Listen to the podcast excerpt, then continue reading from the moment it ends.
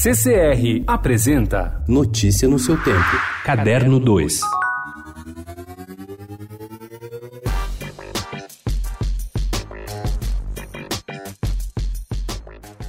Do baú de Maria Branwell, mãe das escritoras inglesas Emily Bront, Annie Bront e Charlotte Bront, que naufragou, conseguiram salvar alguns poucos itens, entre os quais um livro que ela deve ter comprado dois anos antes, The Remains of Henry Kirk White. O volume reapareceu em uma loja de livros raros na Califórnia. Histórias sobre sua rocambolesca saga, seu significado e sobre a célebre família são contados em Os Manuscritos Perdidos, com lançamento no Brasil pela Faro Editorial. A obra reúne ensaios de vários pesquisadores pesquisadores, imagens e facsimilares dos manuscritos, das anotações e dos esboços feitos por Maria e depois por seus filhos no livro.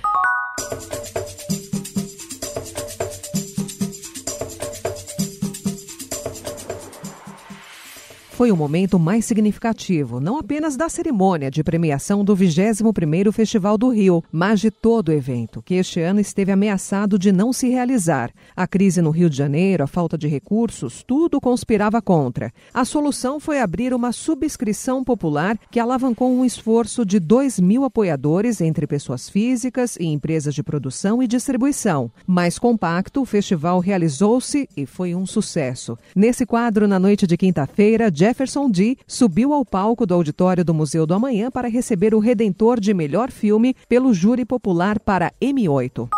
Morto na última terça-feira aos 93 anos em decorrência de uma infecção renal, o fotógrafo brasileiro de origem portuguesa Fernando Lemos é imediatamente associado a um autorretrato literalmente explosivo que mostra o artista em meio a uma nuvem, da qual emerge uma explosão de objetos, como a carta do enforcado do tarô, a lâmina de uma faca e uma lâmpada. Com 23 anos na época, Lemos era o mais novo representante do movimento surrealista em sua cidade natal, Lisboa, passagem que introduz o visitante da exposição mais a mais ou menos, em cartaz até o dia 26 de janeiro, no Sesc Bom Retiro, em São Paulo.